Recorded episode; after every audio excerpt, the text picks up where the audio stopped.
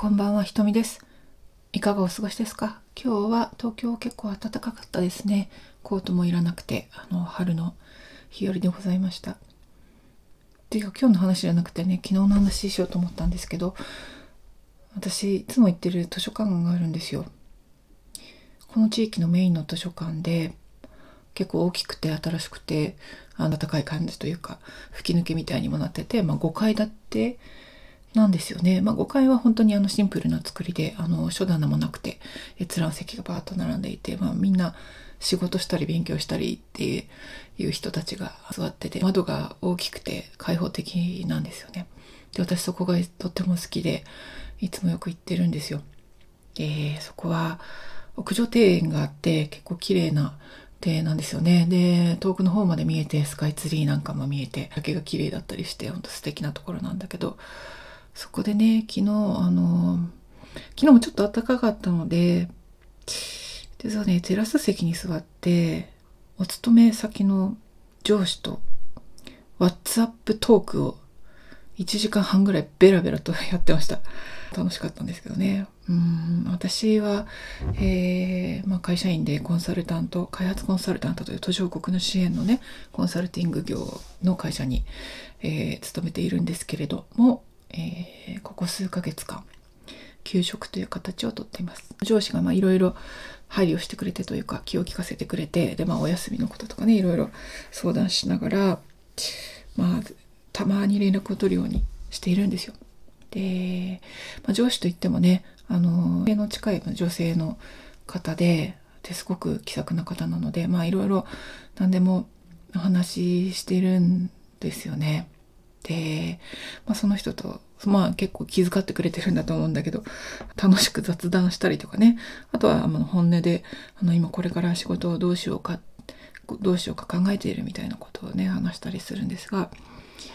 今、ボツワナに行くことを考えていて、で、そのボツワナに行くっていうのは、もちろん会社の仕事とは別です。関係ない。私のライフワークは、作家ベッシヘッドを追いかけてるっていうことなので、まあ、ベッシーヘッドの過ごしたボツワナに行くっていうことが、私の今、目下のメインの、あの、プロジェクトなんです。私いろんなお勤め先で契約書の仕事でね、2年間ずつとか、まあいろんなあの仕事してだ、大体もう国際協力業界というか、アフリカ関連の仕事、だからまあ関連した業務というか、ほとんど同じ業界ではあるんですけれども、違う組織で仕事してきているんですが、まあ、今の会社は7年くらいいるのかな？人生最長なんですよ。でも、やっぱりベッシーヘッドのことをやりたくて、ボツワナに行く準備をしてます。で、そういう話をね、お勤め先の人にしたことって、実はなかったんですよ。私が本命としているライフワークのこととか、あるいはベリーダンサー活動をしていることとか、すごく私の人生にとって重要なんですが、そういった話をお勤めじゃないから、お勤め先の人にずっと今までしてこなかったんですよね。でも彼女の場合は違っていて、私、今では何でも喋ってます。前は言わなかったんですけど、うん、今では本当に本音で、私はこういうことをやりたいんだとか、あの、そのために会社の働き方をどうしようか考えている、まだ決めかねているとか、まあそういった本音ベースの話をしているので、いや、それをきちんと聞いてくれて、で、本当にありがたい存在だなって思ってます。でね、楽しく、あの、の冗談も言いながらキャイキャイ話してたんですけれども、ボツワナに行くために、えー作家ベッシーヘッドのアーカイブ資料ですね。これ私 YouTube にいろいろあの動画も上げてますし、ブログの方でも書いてるので、もしよろしければ見ていただきたいんですけれども、そのアーカイブにアクセスするっていうのも一つの目的なんですけれども、それナショナルアーカイブなので、実は政府の許可証がいるんですよね。で、その許可証を取得するためにも手間と時間がかかっていて、なんだよっていう感じのところにあるので、今ちょっとだから気持ち的にも落ち着かない感じではあるんですけど、まあそういう諸々のね、状況も素直にあの彼女にお伝えしたりとかしてたんですよ。ボツワナ大使館と両方にアクセス、アクセスというかアプローチをしていて、ボツタイね、東京のね、うん、にお話ししていて、まあ、あの、返事がまだ来ないというかね、あの、お忙しいのかもしれませんが、まあ、お返事が来ないと、どうのこうのという話をしていて、で、その時に、思い出した昔の話をねなぜかあの昨日は美しい空を見ながら図書館のテラスでだんだん日が暮れて寒くなってったんですけど喋ってたんですよ。昔ね98年に大学生だった頃に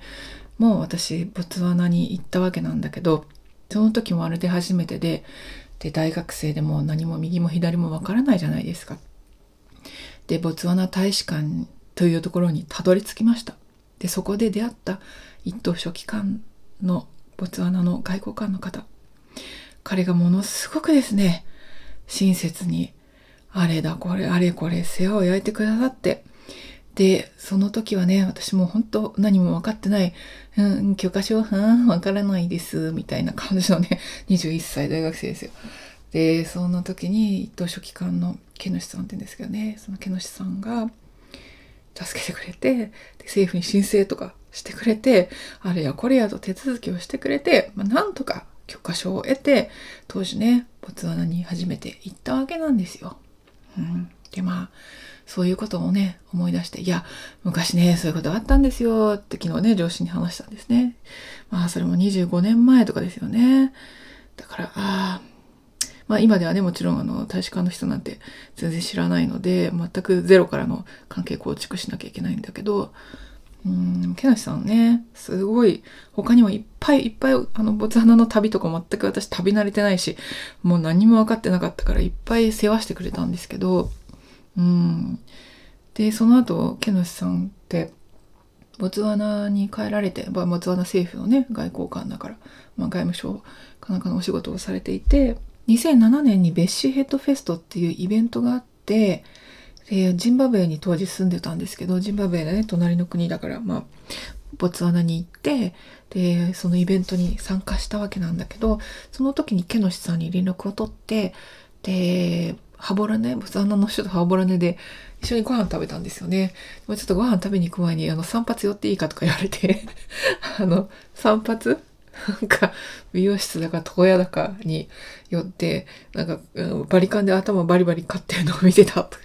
不思議な経験したんですけどね、あれ動画に撮っとけばよかった。当時はそういう動画撮るとかいうツール何もないから、うん、撮ってないけど、あの、で、その後ね、ご飯食べに行ったりとかして、あの、楽しい時間を過ごしたんですけど、ケノシさん、その後、東京のボツワナ大使館に大使として戻ってこられたんですよ。それが多分2010年前後じゃないのかな正確にはちょっと覚えてないですけど、うん、で来られてで私は当時あの東京で、まあ、政府系の国際協力組織ですね。まあ一つしかないないまあ、まあ、政府系のね国際協力関係の組織に、えー、嘱託職員として仕事してたんですけれども、アフリカ担当の部署で。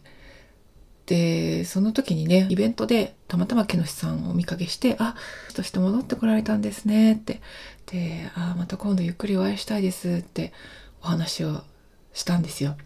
それが2012年ぐらいだったかな。うん。それでねでその後2012年の3月今ぐらいですね。うん。まあ突然そのオフィスに課長宛てにねまあ政府系のあのアフリカ関係の部署なのでまあ課長宛てに連絡があってで毛の大使が亡くなったということだったんですね。で、まあ、年齢は多分50代だったんじゃないかなあのご病気だったみたいであのお若くして亡くなられたらしいんですけどだからまた会ってお話をしたいっていうことは叶わなかったんですが、うん、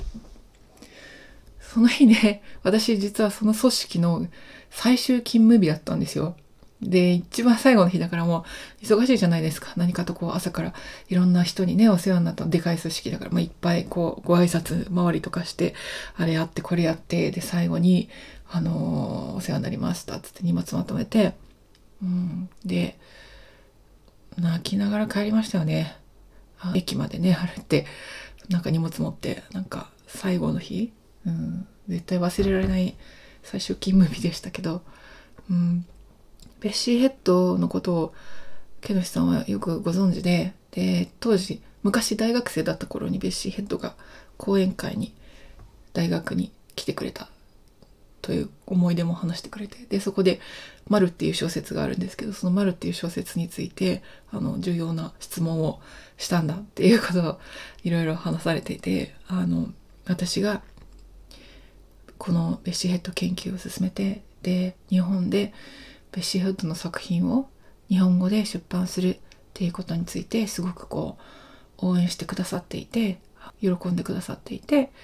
で、うん、彼は翻訳が出版できたら、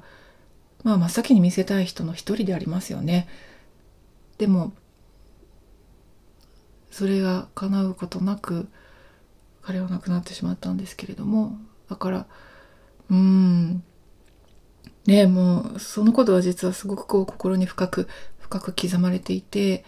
ですごくよくケヌスさんのことを思い出すしで私今でも25年経ってもまだまだベチエートのこととかやっててまだ同じようなあの許可申請とかしていて、うん、あのまだ続けてるんですよ。で翻訳出版もまだ実現してないんです。まだあの出版社と話をしているっていう出版社を探してるっていう段階なのでまだまだまだちょっと実現までは時間がかかる。ちゃんとやっとけばよかったなとかなんか仕事ばっかりして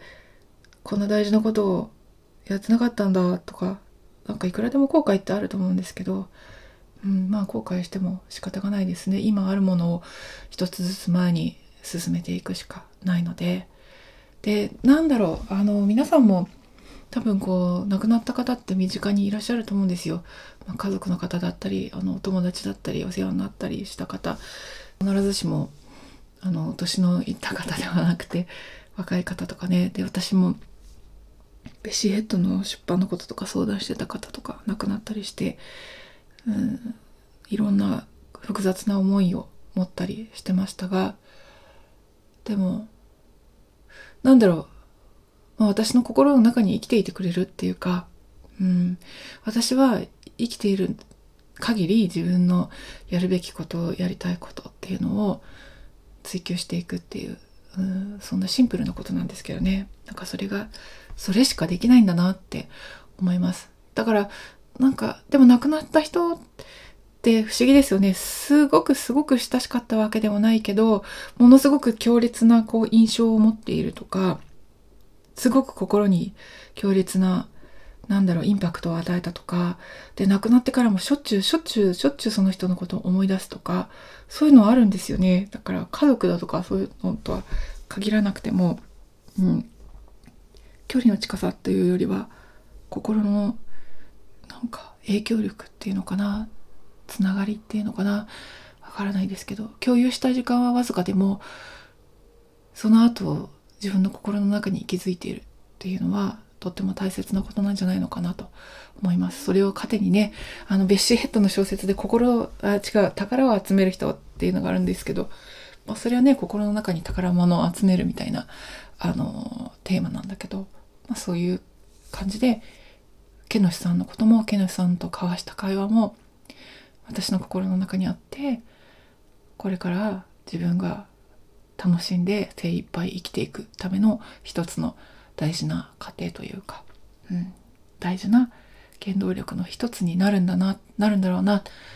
ていうことを思いながら日々を生きてるわけでございます。っていう話をね、あの、なぜか上司にしたっていうね。今までなんか私ってベッシーヘッドのことすら一言も誰にも職場の人には言わなかった人生だったから、そんな風に話した人初めてです。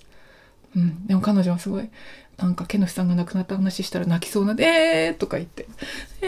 ーみたいな、すごい泣きそうに、なんか、いいですよね。そういう共感っていうか、共有っていうか、人として、あの、トークができるっていう、うん。何事もありがたいなと思いました。で、私のボツワナ雪の話はね、あ、これはもうね、うん、コンプリケイティいろいろあるんだけど、進んだらまた、雨雲ラジオでも話したいな。